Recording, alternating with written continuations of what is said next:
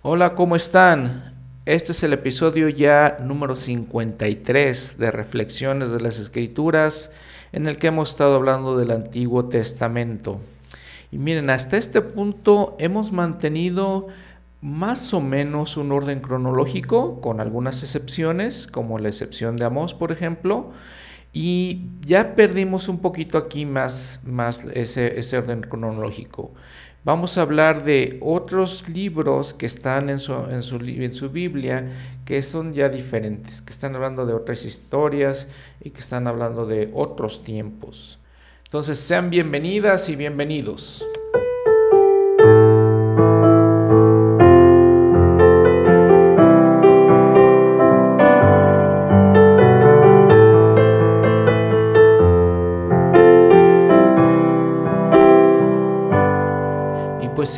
Gracias por estar nuevamente aquí conmigo en estas reflexiones, en este estudio, en este escudriñamiento de las escrituras.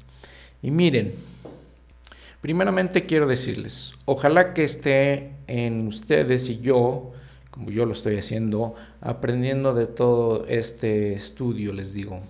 Eh, ojalá que eh, nos sirva como a mí y a algunas otras personas que me han dicho que les haya, haga abrir eh, su, un poquito la mente y un poquito el espíritu también para escuchar los mensajes tan especiales de todos los profetas del Antiguo Testamento.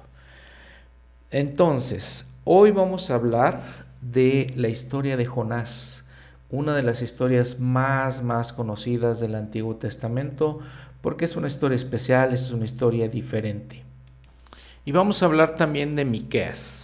Eh, el libro de Miqueas, un libro no muy conocido, eh, sin embargo, muy interesante es que el Señor en, el libro de Mormón cita aproximadamente tres, cuatro veces a Miqueas, vean, y muy interesante, ¿no?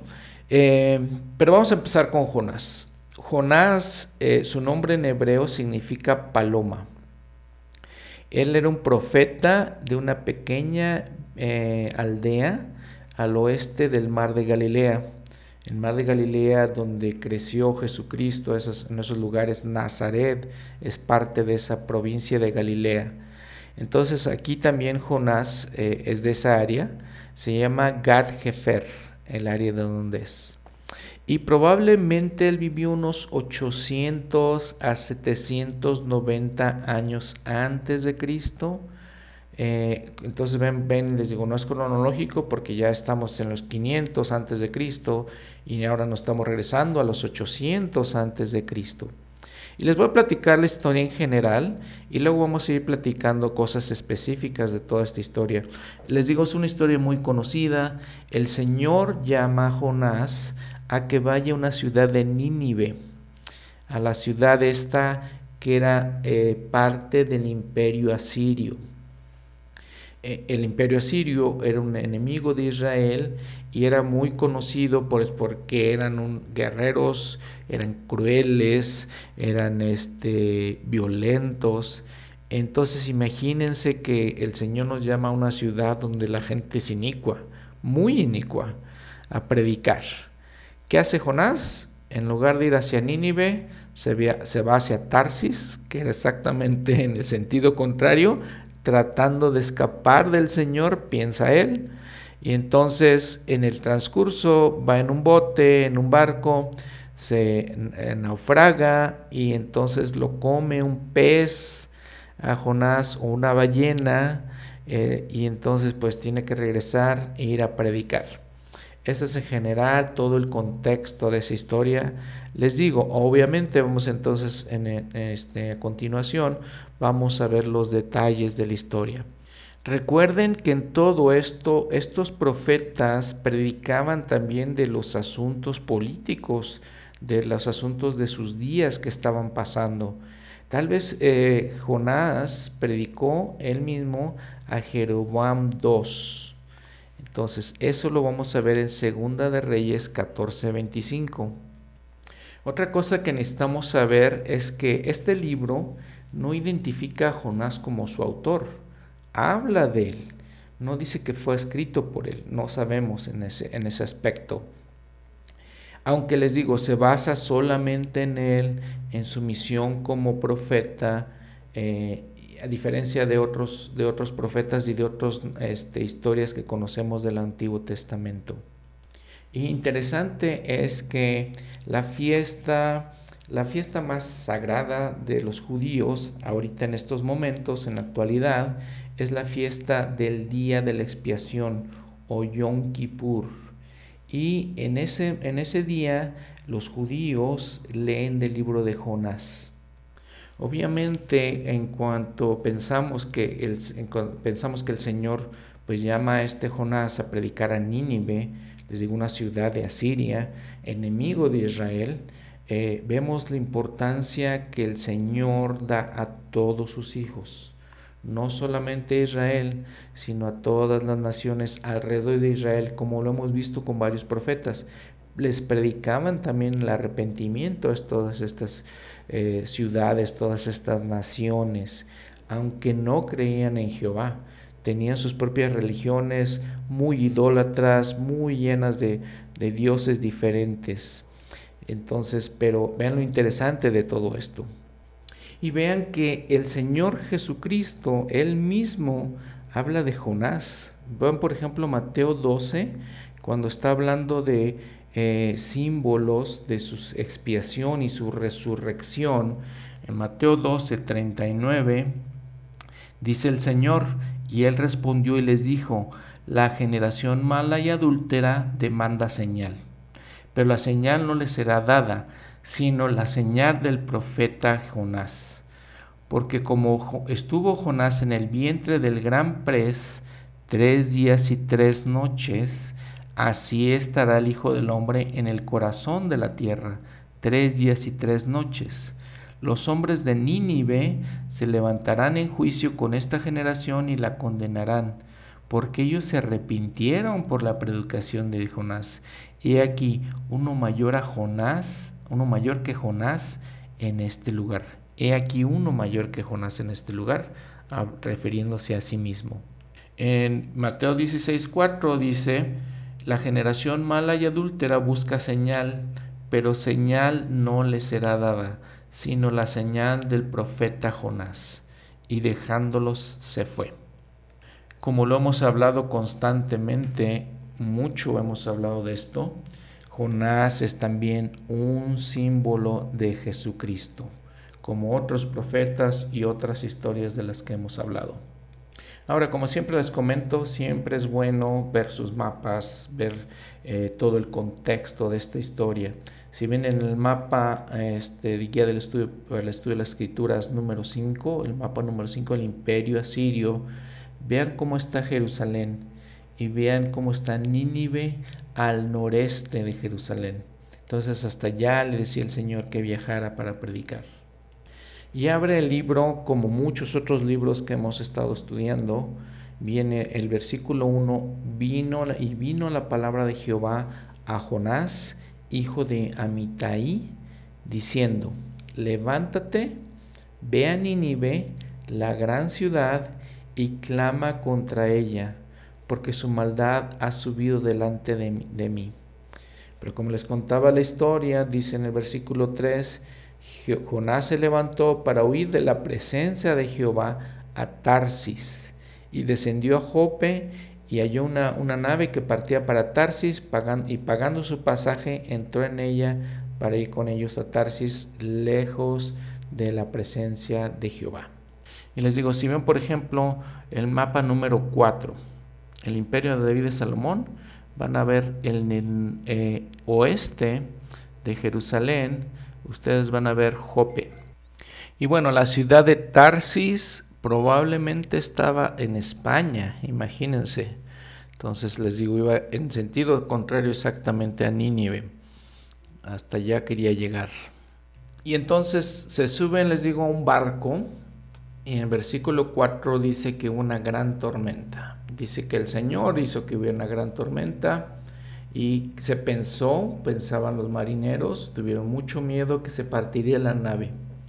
Y dice, cada uno clamaba a su Dios y estaban viendo la manera de que, de que se parara esa, esa gran tormenta. Sin embargo, por ejemplo, Jonás, pues estaba en el interior de la nave, dice, estaba acostado, dormía profundamente. Interesante es que el maestre de la nave, el capitán de la nave, dice, se fue a buscar a Jonás y le dijo, levántate y clama a tu Dios. Se le está pidiendo que, Jonás eh, hiciera una oración. Eh, quizá tu Dios piense en nosotros y no perezcamos. Y bueno, y entre todos, dice, una costumbre muy peculiar de, este, del cercano oriente, del medio oriente, muy peculiar, es que dice que echaron suertes. Eh, y echaron suertes para ver quién era el culpable, por quién había pasado este mal. Y la suerte le cayó sobre Jonás. Les digo, es una costumbre muy peculiar. No dicen los estudiosos de las escrituras que no entendemos exactamente por qué o cuál es el método de eso pero vean lo que hace Jonás. Eh, cuando dice, le cayó la suerte a él y entonces todos le dijeron, ¿quién eres? ¿Qué oficio tienes? ¿Cuál es la tierra y de qué pueblo eres? ¿Qué responde Jonás? Dice, soy hebreo y temo, a Jehová, Dios de los cielos, que hizo el mar y la tierra. Curiosamente se identifica Jonás como hebreo. Si recuerdan en episodios anteriores decíamos que los hebreos Ah, se les identificaba a la gente que eran hijos de Abraham, de la familia de Abraham, como hebreos. Génesis 14, 13. Interesante también que dice, les dice Jonás, eh, teme a Jehová, es el Dios de los ejércitos, y les dice básicamente, Él es el único que nos puede salvar. Y bueno, y entonces todos empiezan a preguntarle a Jonás, básicamente qué es lo que has hecho. Muy interesante que es una manera en la que, por ejemplo, el Señor en Génesis 3:13 le pregunta a Eva, ¿qué es lo que has hecho? Y bueno, el mar sigue embraveciendo más y más, dice el versículo 11, ¿qué haremos contigo para que el mar se aquiete? Dijeron los demás. Él, Jonás, le respondió, tomadme y echadme al mar, y el mar se os aquietará porque yo sé que por mi causa ha venido esta gran tempestad sobre vosotros. O sea, que Jonás estaba perfectamente consciente de lo que estaba pasando y por qué estaba pasando. Es como cuando nosotros reconocemos nuestros pecados y por qué nos suceden cosas malas a causa de esos pecados. Interesante, muy interesante también el versículo 14. Las, los marineros, la gente entonces clamaron a Jehová y dijeron, te rogamos, oh Jehová, te suplicamos que no perezcamos nosotros por la vida de este hombre, ni pongas sobre nosotros sangre inocente, porque tú, Jehová, has hecho como has querido. ¿Y qué hicieron con Jonás? Lo tomaron y lo echaron al mar, y entonces se aquietó, dice la escritura, el furor del mar. Y entonces, interesante les digo, se temieron aquellos hombres a Jehová con gran temor y ofrecieron sacrificio a él hicieron votos. Pero lo que dice la escritura en el versículo que sigue 17, Jehová tenía preparado un gran pez, que es la expresión en hebreo, para que se tragase Jonás, a Jonás, perdón. Y estuvo Jonás en el vientre del pez tres días y tres noches, que es lo que les comentaba, que el Señor mismo se refirió a esta señal hablando de su resurrección. Bueno, miren, en referencia a esto, obviamente hay personas que dicen esto es una parábola, porque no entendemos, no sabemos la, situación de que eh, un hombre puede ser tragado por un pez y sobrevivir. El elder Joseph Fielding Smith dijo, pregunta, ¿vamos nosotros a rechazarla como una imposibilidad? y decir que el Señor no pudo preparar un pez o ballena para tragar a Jonás? Ciertamente el Señor se siente en los cielos y sonríe ante la sabiduría del mofador. Y entonces súbitamente responde al desatino con una repetición del milagro en cuestión o por la presentación de uno aún mayor. Sigue diciendo el elder Josephine Smith, hablando de otra persona que este William Bryan. Sí, eh, este William Bryan se refiere a este relato de Jonás y dice, y abro la cita, la principal razón por la que creo no es porque esté relatado en la Biblia, ni porque el incidente haya sido repetido hoy en día sino por el hecho de que Jesucristo, nuestro Señor, lo creyó. Los judíos buscaban para que se les diese una señal de su unidad, Él les dio una, pero no la que ellos esperaban. Los mofadores de aquella época, a pesar de las obras poderosas del Señor, fueron incapaces de creer a causa del pecado. Él les respondió y les dijo, la generación mala y adúltera demanda señal pero la señal no le será dada, sino la señal del profeta Jonás. Porque como estuvo Jonás en el vientre del gran pez tres días y tres noches, allí así estará el Hijo del Hombre en el corazón de la tierra tres días y tres noches. Cierro la cita. Bueno, miren, con más al respecto de eso, eh, hay dos vocablos hebreos que son tanen y también un griego, o más bien es un hebreo y un griego, Tanen es hebreo, griego es katos, los cuales se emplean para describir una criatura marina de tamaño descomunal. Los, tiburones eh, pues son comunes en, el Mediterráneo, en el área de la Tierra Santa. Tienen estos tiburones tienen una garganta suficiente pues, para tragarse un hombre completo. Aunque, bueno, la situación con el milagro es que Jonás sobrevivió esos tres días y tres noches. ¿sí? Y también de que ha sido tragado entero, ¿sí? sin que lo masticara. Entonces, esa es la situación. Pero nuevamente, como dice el de Joseph Fielding Smith, el punto es que el Señor Jesucristo mencionó esta experiencia y creía esa experiencia. Bueno, y miren, en el capítulo 2 de Jonás, eh, Jonás dice, estando en el vientre del pez, ora. Y hace una oración estilo salmo. Era tan especial como un salmo. ¿no? Eh, lo interesante, muy interesante de todo esto es que vean que Jonás estaba huyendo de la misión que le, encomienda el Señor. El Señor sabe que hizo mal Jonás, aún así lo salva. Eh, es el Señor, y vemos la misericordia del Señor eh, en la debilidad de Jonás, igualmente hacia nosotros.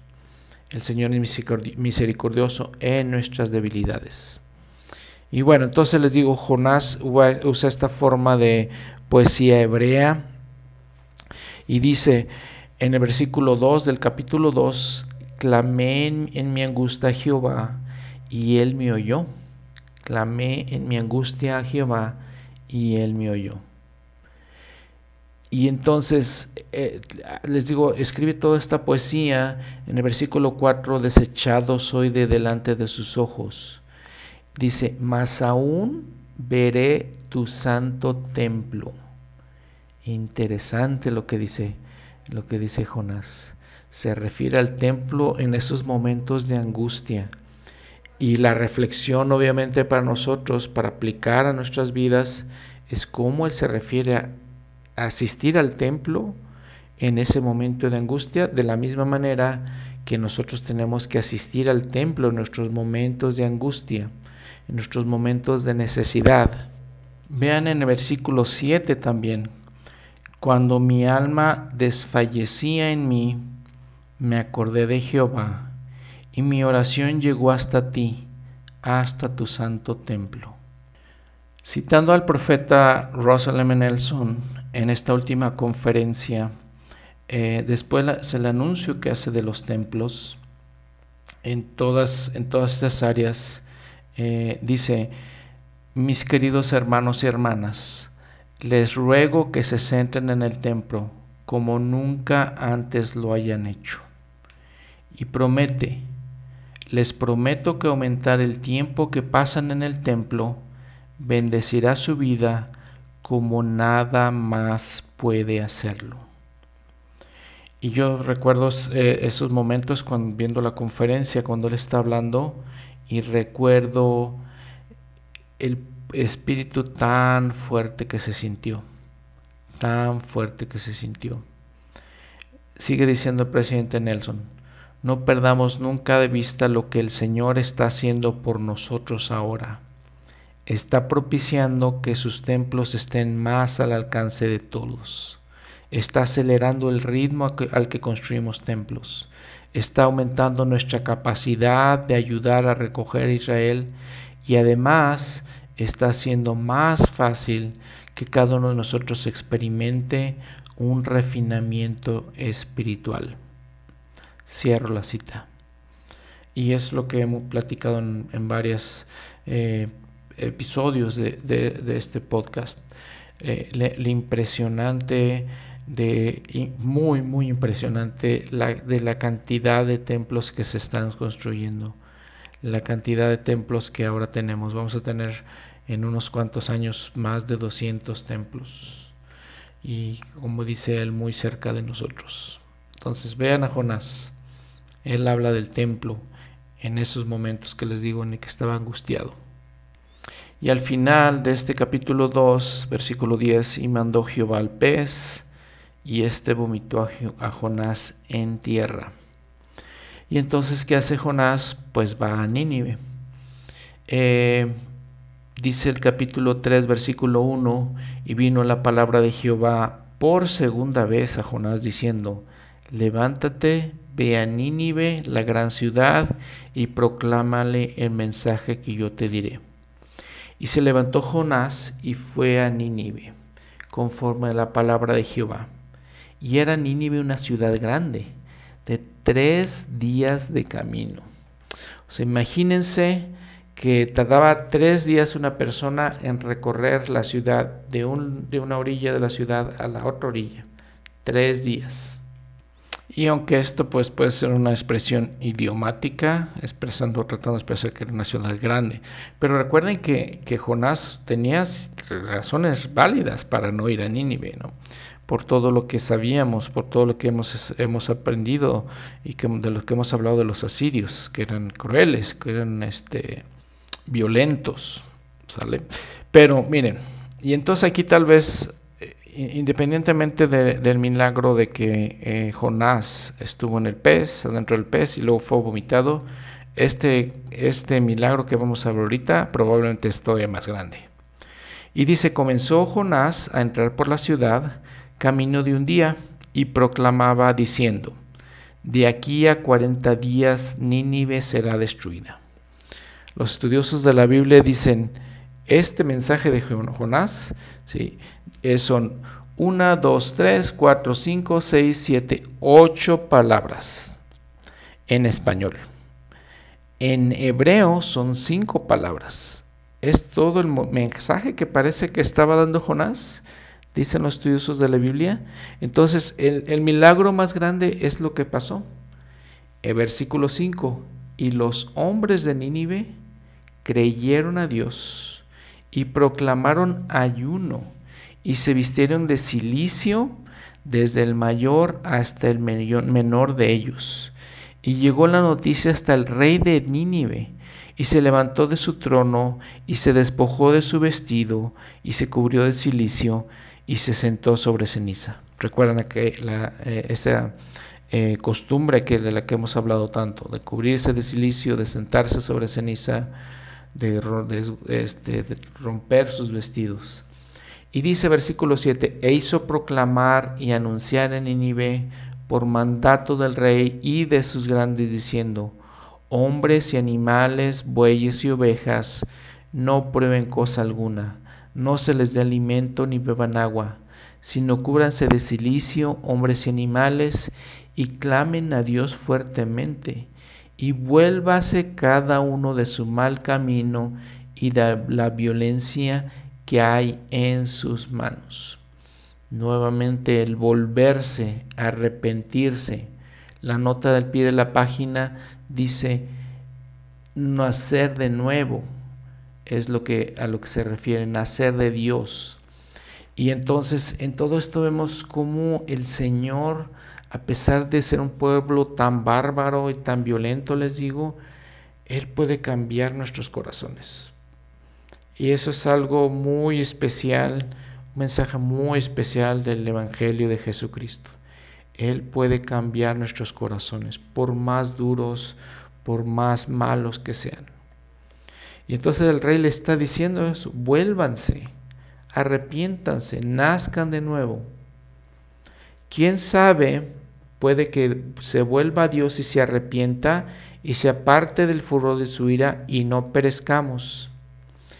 Y dice versículo 10, y vio Dios lo que hicieron, que se volvieron de su mal camino y se arrepintió Dios del mal que había dicho que les haría y no lo hizo. Y bueno, nuevamente vemos lo que, lo que hemos estado hablando, que el profeta José Smith dice con respecto a todas estas cosas, que el Señor no se arrepintió, en el versículo 9, vean su nota al pie de la página, en versículo 9a, eh, dice la traducción de José Smith, nos arrepintamos y nos volvamos a Dios y Él apartará de nosotros el furor de su ira. Entonces, eh, obviamente el profeta hace esa traducción inspirada. Pero vemos entonces aquí en Nínive algo muy parecido como pasó con los lamanitas. Recuerdan que los lamanitas eran feroces, salvajes, violentos.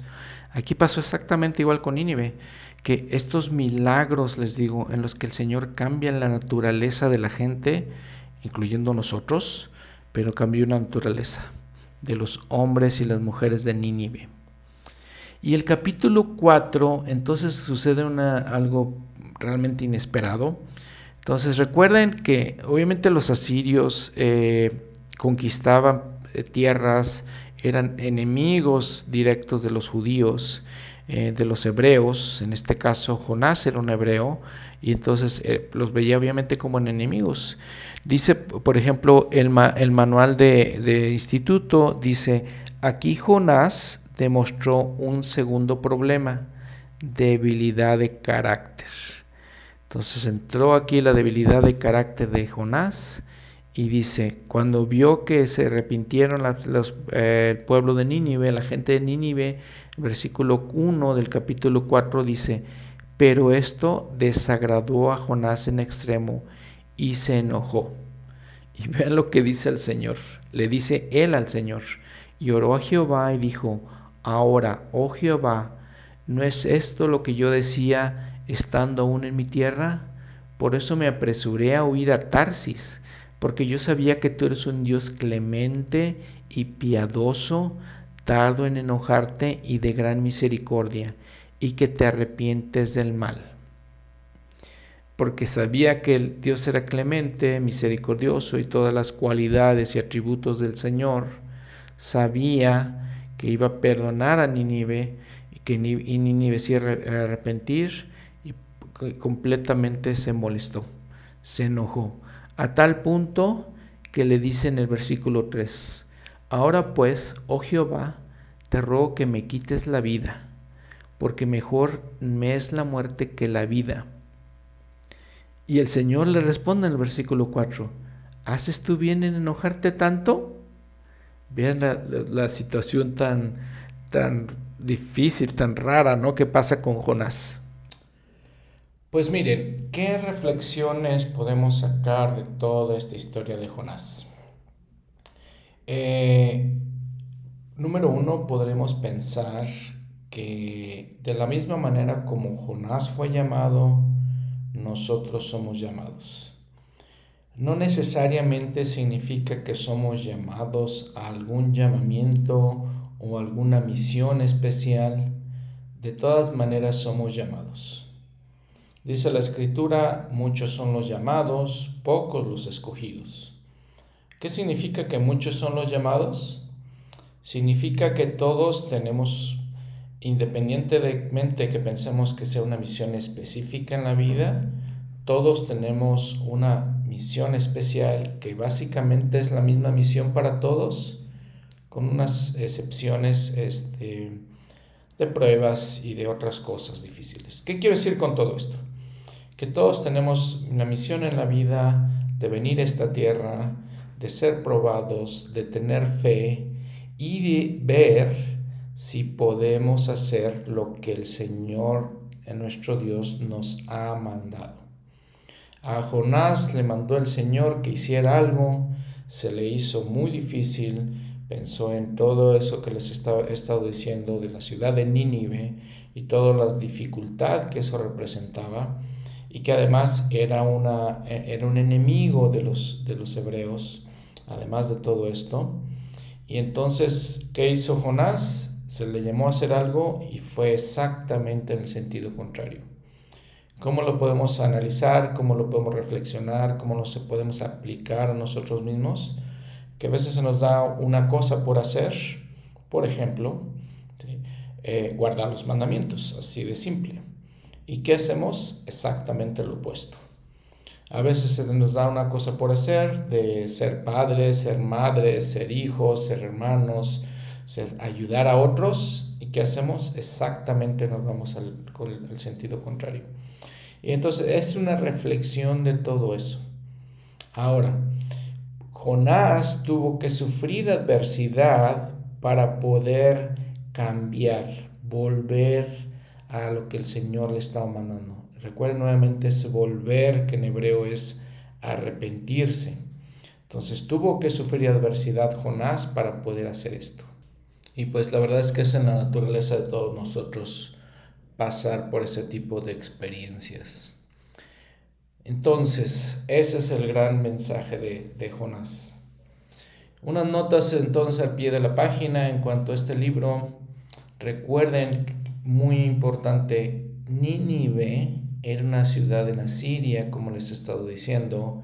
Significa que era, los asirios eran gentiles, no eran de la casa de Israel una situación entonces Jonás por eso no quería que ir a predicar el evangelio ahí era otra razón importante porque como dice en el capítulo 4 sabía que el Señor era grande y misericordioso los iba a perdonar y había la situación la idea entre muchos hebreos muchos judíos de que eran gente especial y que los demás pueblos alrededor de ellos no eran dignos del amor de Dios, podemos decirlo así. Pero entonces vemos como el Señor es el Dios de todos nosotros, de toda la tierra. Todos son sus hijos, no solamente los que son miembros de la iglesia, no solamente los que son de la casa de Israel, todos. Y entonces su misericordia salvó a este pueblo de Nínive. Otra nota al pie de la página es esta situación, esta costumbre que tenían los pueblos del Medio Oriente de eh, usar silicio, usar cenizas, eh, rasgarse las vestiduras. Eh, es una, les, les, había dicho, pues es una costumbre interesante. El Elder Bruce Ramakonki dijo, el empleo de silicio y cenizas también era considerado antiguamente como señal de humildad y penitencia. Cuando la gente recurría al silicio y a la ceniza para ayudarse a alcanzar la fuerza espiritual para comulgar con Dios. Esta práctica también iba acompañada con el ayuno y la oración. Daniel, por ejemplo, da esta explicación como prefacio al relato de una de, las, de sus grandes peticiones al trono de la gracia y volví mi rostro a Dios, el Señor, buscándole en oración y ruego, en ayuno, silicio y ceniza, y oré, a Dios mi, a Jehová mi Dios, e hice confesión. Está en Daniel 9, del 3 al 4. El silicio y las cenizas acompañadas de oración y de un corazón contrito ante el Señor llegaron a ser símbolo del arrepentimiento más sincero y humilde. Cierro la cita. Y lo hemos mencionado varias veces en todas estas historias. En las escrituras también es eh, eh, los asirios eh, estaban familiarizados con esta práctica y así lo hicieron. Y pues ocurrió este gran milagro ¿no? de la redención de este pueblo. Bueno, ahora vamos a hablar de otro profeta, de los profetas menores que dijimos. Eh, Miqueas es lo que viene en el manual. Este Miqueas, como les decía, es uno de estos, los profetas que habíamos hablado anteriormente. Son 12 profetas, 12 libros en las escrituras que se consideran iguales. Eh, los hebreos, la tradición hebrea le llama los 12, habíamos dicho eso.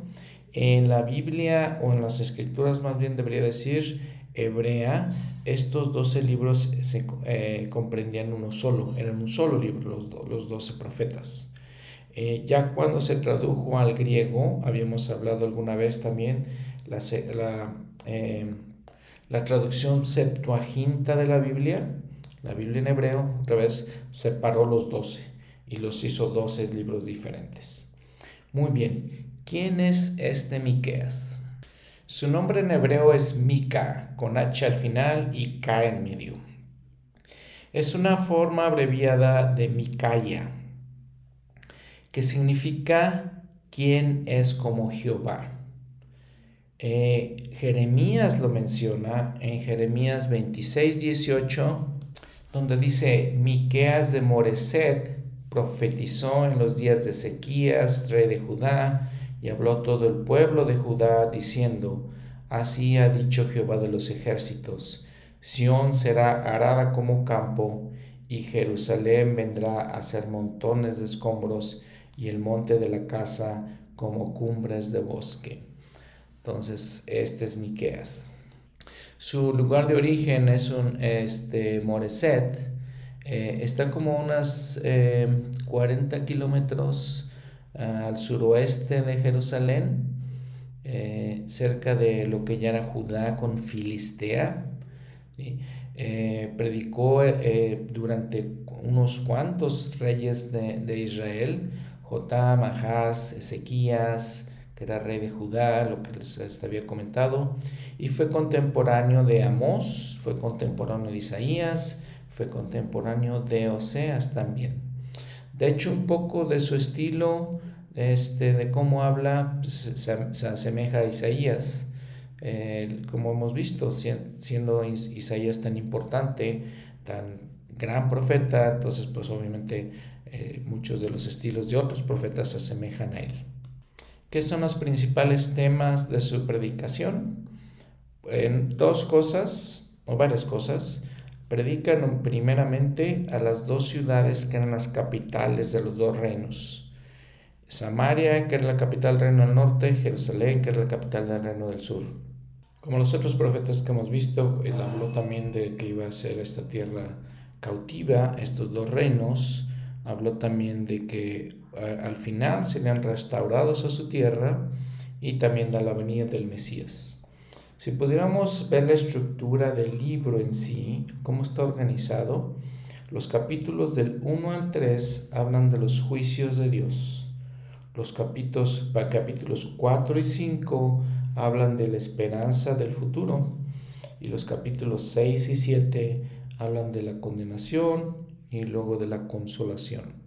Muy parecida, en la estructura muy parecida a los otros libros, a los otros profetas que hablaron contra estos pueblos, estos reinos de Israel. Y bueno, parte de estas cosas las podemos leer directamente en Miqueas 1, versículo 1. Ahí dice todas, varias de estas cosas.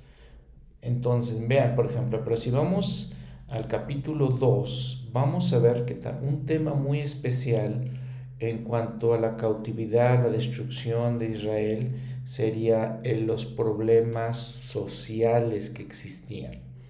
Básicamente, la situación de que los ricos eran muy ricos y abusaban de los pobres que eran muy, muy, muy pobres. Vean el versículo 1 del capítulo 2. Hay de los que en sus camas traman iniquidad y maquinan el mal y cuando llega la mañana lo ponen por obra porque tienen en su mano el poder. ¿Quiénes tienen en su mano el poder? Pues podemos decir de los políticos, de los, los abogados de la ley. Recuerdo muy parecido a lo que hacían en, en el libro de Mormón. Y dice, y codician los campos y los roban, y casas y las quitan, así oprimen al hombre y a su casa, al hombre y a su heredad Y vean la palabra oprimen. Y entonces, ¿cómo dice que codician? ¿Cómo les quitan?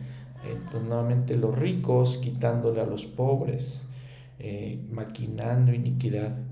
Y uno se queda pensando, yo me quedo pensando específicamente, bueno, Miqueas está hablando del pueblo de Israel o nos está hablando directamente a nosotros en nuestros tiempos. Dice versículo 3, por tanto, así ha dicho Jehová, he aquí, yo tramo contra esta familia un mal, del cual no sacaréis vuestros cuellos ni andaréis erguidos, porque el tiempo será malo. En aquel día se levantará contra vosotros un refrán y se, lamentará con triste lamentación diciendo, del todo fuimos destruidos. destruidos. Él ha cambiado la realidad de mi pueblo. Cómo nos quitó nuestros campos, los repartió a otros. Les quitó sus tierras, les quitó sus cosas, los repartió a otros, a los pueblos, como ya dijimos, ¿no? Asiria, Babilonia, este, los pueblos que los llevaron cautivos, Siria después. Habla también Miqueas porque había profetas que profetizaban cosas falsas. Y los que profetizaban las cosas verdaderas, vean el versículo 6, la gente que les decía, no profeticéis, dicen a los que profetizan, no les profeticen porque no van a avergonzarse. Les digo, si leemos el libro de Mormón, muy parecida la situación, ¿no? muy parecida, como, por ejemplo los anticristos en el libro de Mormón, Corior, Neor, decían este tipo de cosas. Entonces, eso es lo mismo que le dicen a Miqueas, no profetices, no nos digas cosas malas, dinos cosas buenas. A pesar de que estamos haciendo lo malo, este, oprimiendo al pobre, no nos digas esas cosas, dinos cosas buenas. Dice, por ejemplo, el versículo 11, si alguno anda con espíritu falso, vean, si alguno anda con espíritu falso y miente diciendo, yo te profetizaré de vino y de sidra, este será el profeta para este pueblo. Básicamente diciendo, pues si les dicen cosas bonitas, entonces sí es profeta. Si les dicen cosas que se arrepientan, que cambien, entonces no es profeta. Vean el versículo 9. A las mujeres de mi pueblo echasteis fuera de las casas de sus delicias. A sus niños quitasteis mi gloria para siempre. Y, una cosa importante que hay que, que hay que entender, cuando el pueblo de Israel regresa a la tierra de Palestina y entran todas las doce tribus con, con Moisés y luego con Josué, una cosa que decía la ley de Moisés es que se iban a repartir las tierras equitativamente entre las tribus y luego entre las familias también, equitativamente para que todos fueran iguales. Y aquí lo que les está este, diciendo Miqueas, pues es que querían quitarle las tierras, que querían quitarle las cosas pocas que ya en esos momentos tenían a los pobres. Vean el primer versículo del capítulo 3. Y dije, oíd ahora, oh gobernantes de Jacob y jefes de la casa de Israel. La pregunta es, ¿no os corresponde a vosotros saber lo, saber lo que es justo? ¿No os corresponde a vosotros? Ellos eran los gobernantes, eran los jefes. Tendrían que saber lo que es justo y lo que es correcto. Sin embargo, no lo hacían. Les digo que si nos estará hablando a nosotros en nuestros tiempos, Luego vean el versículo 2. Es una clave importante de todo este mensaje de Miqueas. Dice, vosotros que aborrecéis lo bueno y amáis lo malo. Que aborrecéis lo bueno y amáis lo malo. Y ese, en ese, en ese este, enunciado en general, pues se, realmente se eh, sumariza se eh, resume todo lo que estaba pasando con el pueblo de Israel. Y nuevamente, como otros profetas, les dice el versículo 4, entonces clamarán a Jehová y no les responderá, sino que esconderá de ellos su rostro en aquel tiempo, por cuanto hicieron obras malas. Y luego les dice Miqueas en el versículo 8, pero yo estoy lleno del poder mediante el Espíritu de Jehová, y de juicio y de fuerza, para denunciar a Jacob su rebelión y a Israel su pecado. a los dos reinos nuevamente. Y les dice, versículo 9, ahora oíd ahora esto, gobernantes de la casa de Jacob y jefes de la casa de Israel, que abomináis la justicia y pervertís todo lo que es recto, corrupción. Versículo 11, sus gobernantes juzgan por cohecho. ¿Qué es el cohecho? Soborno, corrupción. Y sus sacerdotes enseñan por precio. Y sus profetas adivinan por dinero. Y se apoyan en Jehová diciendo, ¿no está Jehová contra nosotros? No vendrá mal sobre nosotros. Nuevamente les decía lo que pensaban ellos, ¿no? Que como eran hijos eh, descendientes de la casa de Israel, pues ya no vendrá mal sobre nosotros porque eran descendientes de esto. No entendían nada de eso. No entendían de alguna manera lo que, lo que les iba a suceder. Pero les digo, nuevamente, toda esta situación que está describiendo Miqueas es exactamente la misma situación que vimos en nuestros tiempos modernos en nuestros países. El soborno, el cohecho, la maldad, eh, la corrupción en general, ¿no? Exactamente es esto. En el capítulo, en el capítulo 4, perdón, versículo 1, vean, muy semejante a Isaías que les decía, y acontecerá en los postreros días que el monte de la casa de Jehová será establecido como cabeza de los montes y más alto que los collados, y correrán a, correrán a él los pueblos. Y vendrán muchas naciones y, dirán, venid y subamos al monte de Jehová y a la casa del Dios de Jacob, y nos enseñará acerca de sus caminos, y andaremos por sus veredas, porque de Sión saldrá la ley, y de Jerusalén la palabra de Jehová. Muy parecido a lo que dijo Isaías, ¿no? Tal vez era discípulo de Isaías, o aprendió con Isaías. Aunque también de acuerdo con los estudiosos, Oseas eh, y Miqueas son muy parecidos, tal vez también se parecía a Amós, porque pues les digo, eran contemporáneos de todas maneras, ¿no? Y lo interesante de todo esto es que a pesar de que estos varios profetas, eh, básicamente si lo vemos así muy superficialmente, pues profetizaban lo mismo, eh, les decían a Israel sus pecados, sin embargo, si ponemos un poco más de atención, vemos el mensaje, la perspectiva, el enfoque un poco diferente. Hablando de lo mismo, hablaban de cosas diferentes. Por ejemplo, Isaías era más como un hombre de Estado, hablaba a los reyes y les decía lo que deberían de dejar de hacer. Entonces, Amós y, y, y este Miqueas hablan de problemas más sociales. Les digo, lo que le preocupa más a Miqueas aquí, la situación de la gente que se creía noble, que eran los nobles, que robaban y quitaban a los este, pobres, a la gente que tenía menos la corrupción de lo que está, les he estado diciendo. Y vean que compara entonces en los siguientes versículos Miqueas al sufrimiento que iba a tener el pueblo de Israel en general con el parto de una mujer, con el dolor del parto.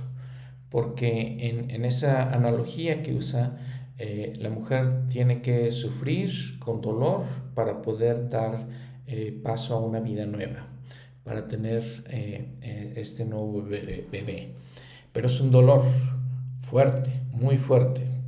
Dicen este, que probablemente es el más fuerte de todos. Así va a pasar el pueblo de Israel. Y usa este, Miqueas esa analogía. Pero vean, por ejemplo, el versículo 13. Levántate y trilla, hija de Sión, porque haré tu cuerno de hierro y tus uñas de bronce, y desmenuzarás a muchos pueblos y consagraré a Jehová su botín y sus riquezas al Señor de la tierra.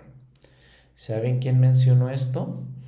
El mismo Señor Jesucristo cuando visitó este, el continente americano, cuando visitó América, dice, eh, tercera Nefi 20, 18, y yo recogeré a mi pueblo como el hombre que junta sus gavillas en la era. Está hablando del recogimiento de Israel porque haré a mi pueblo con el cual el Padre ha hecho convenio, sí, tu cuerno yo haré de hierro y tus uñas de bronce, y desmenuzarás a muchos pueblos y consagraré, consagraré al Señor sus riquezas y sus bienes al Señor de toda la tierra. Y aquí yo soy quien lo hago. Entonces, en el libro de Mormón nuevamente. Y si se dan cuenta, todas las veces que hemos citado el libro de Mormón, corroborando, aclarando, confirmando, siendo otro testamento de la Biblia, de las palabras de los profetas, todas las veces que lo hemos hecho, y van a ver qué importante, qué impresionante, qué fascinante es que el libro de Mormón haga todo esto. Específicamente en este caso de un profeta que la verdad es que creo que ninguno de nosotros podría este, decir quién era o que, o que lo hayamos leído mucho o mencionado mucho en nuestras clases de la iglesia, de religión, el profeta Miqueas. Otra cosa que debemos mencionar en estos versículos y luego en el capítulo 5 también es que realmente estos eh, años se podrían considerar de prosperidad para el pueblo de Israel. Entonces es un contraste, ¿no? Y por eso les decían los gobernantes, y decían, ¿por qué profetizas eso? Nosotros estamos muy bien. Entonces el contraste que Miquel les, les daba eh, del momento en el que estaban, la situación en la que estaban con los días futuros. Entonces, con las dos, eh, con las cosas que pasarían en el futuro. En el capítulo 5 también entonces les, les decía, Miqueas hace profecías o profetiza en cuanto al Mesías, en cuanto al Señor. Versículo 2 eh, de este capítulo 5, mas tú, Belén Efrata, pequeña para estar entre los millares de Judá, de ti me saldrá el que será gobernante en Israel, y sus orígenes son desde tiempos antiguos, desde los días de la eternidad.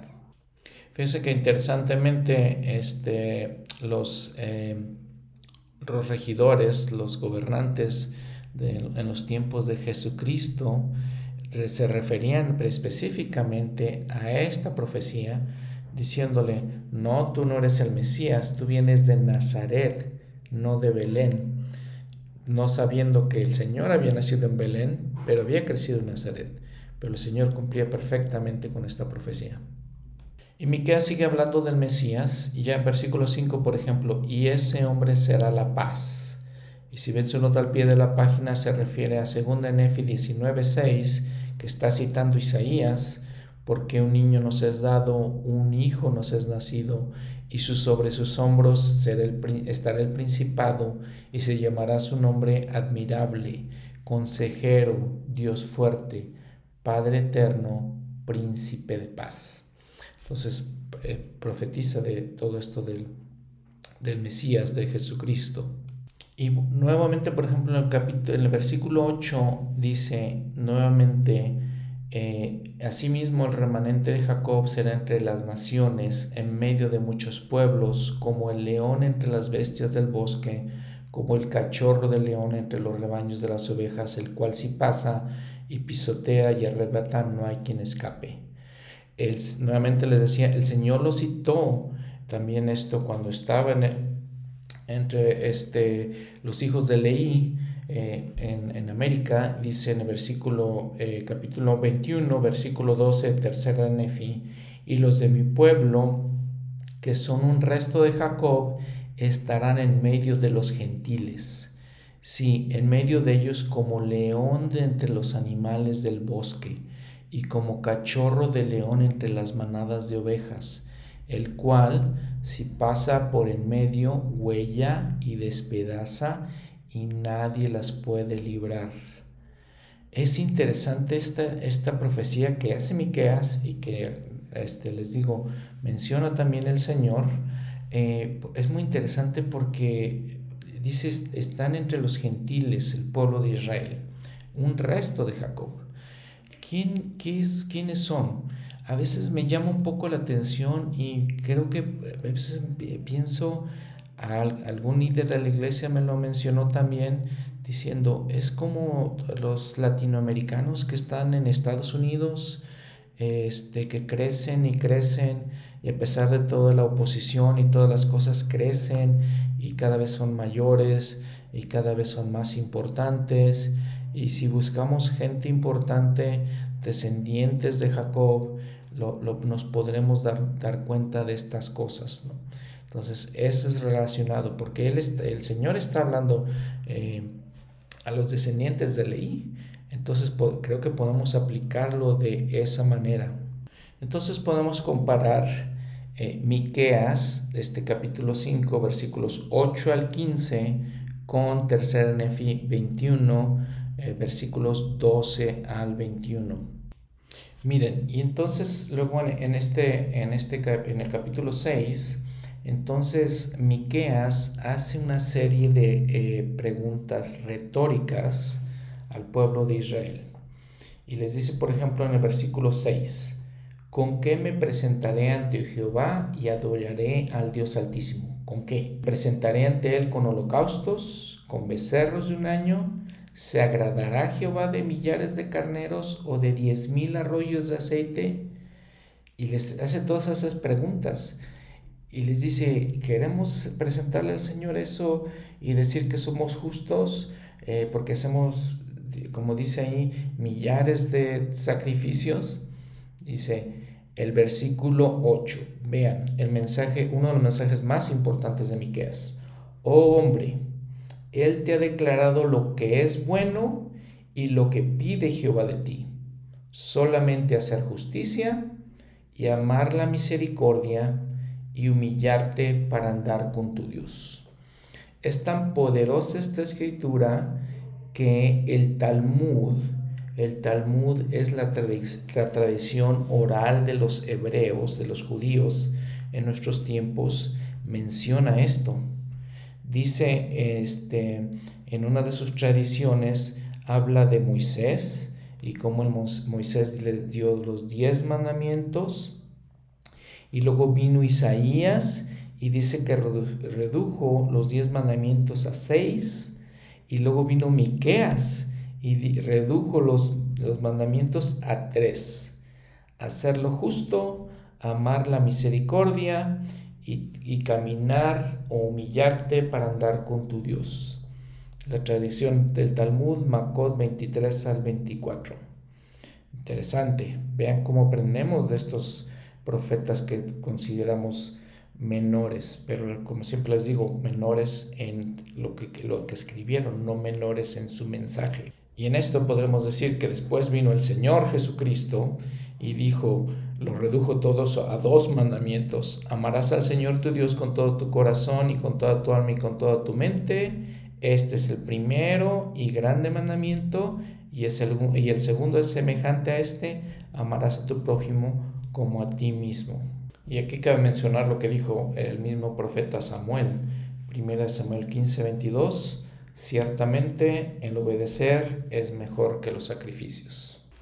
Bueno, miren, los versículos del 9 al 16 eh, nos hablan de nuevamente los pecados. Eh, Miqueas menciona los pecados del pueblo de Israel, eh, hace una lista de ellos y una, eh, pues los consecuentes castigos que le seguían, ¿no?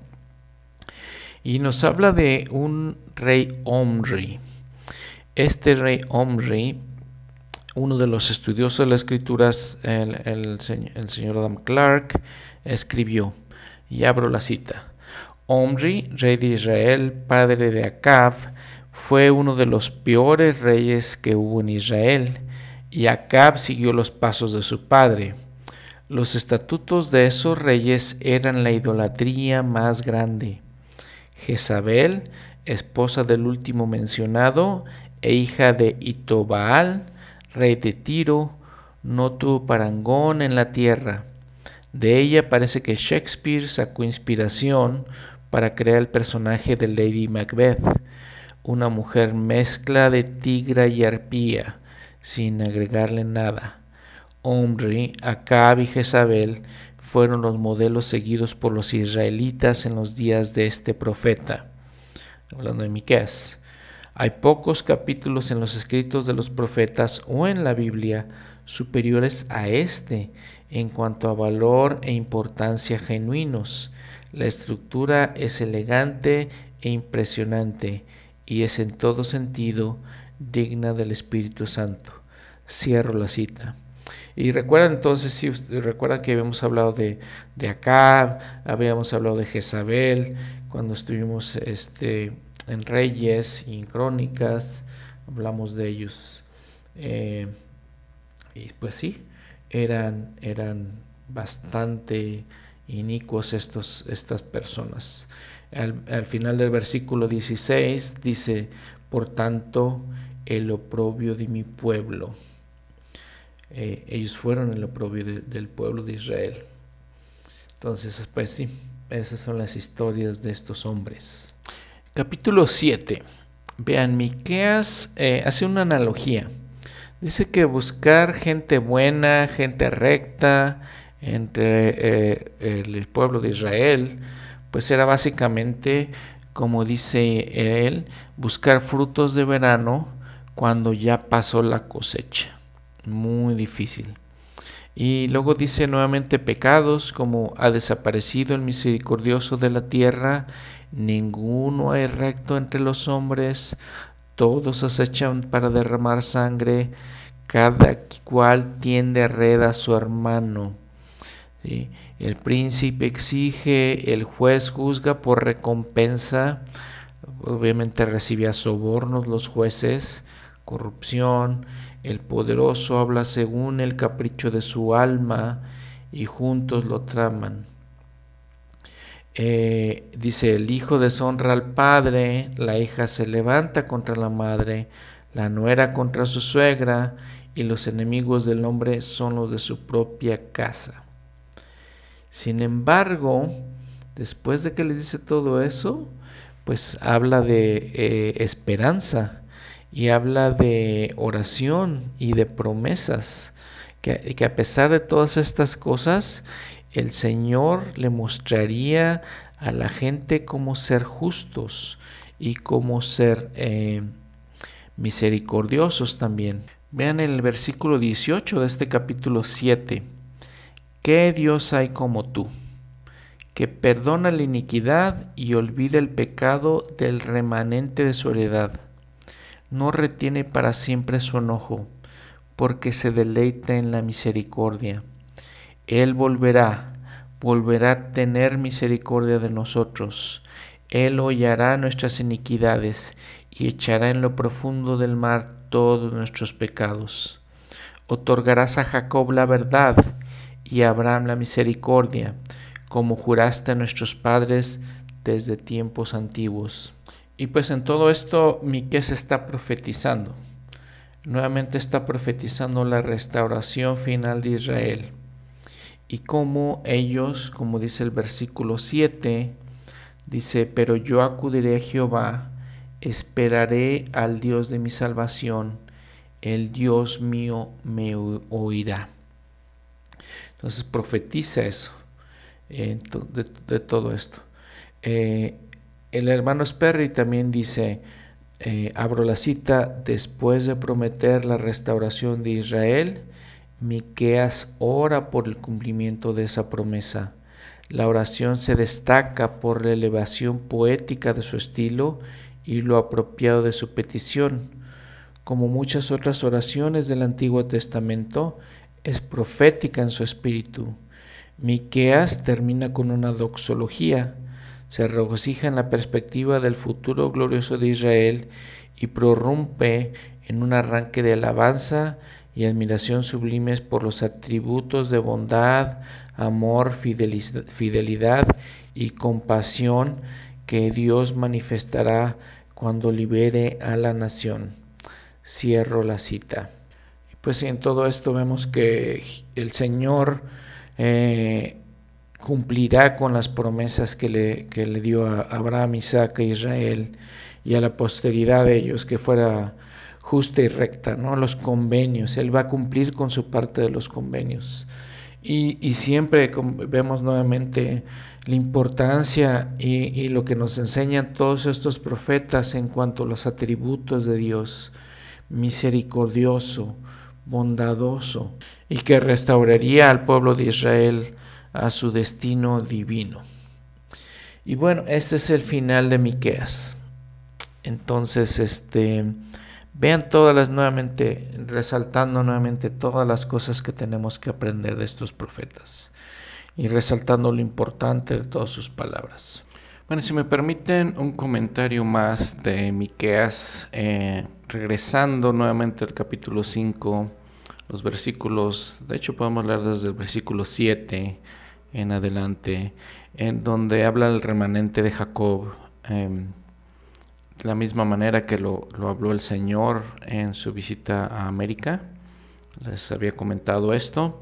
Y eh, lo importante de esto eh, que se asemeja a la mención del libro de Mormón de que los lamanitas florecerían como la rosa. Que dice el libro de Mormón y se encuentra también en Doctrina y Cominos 49-24.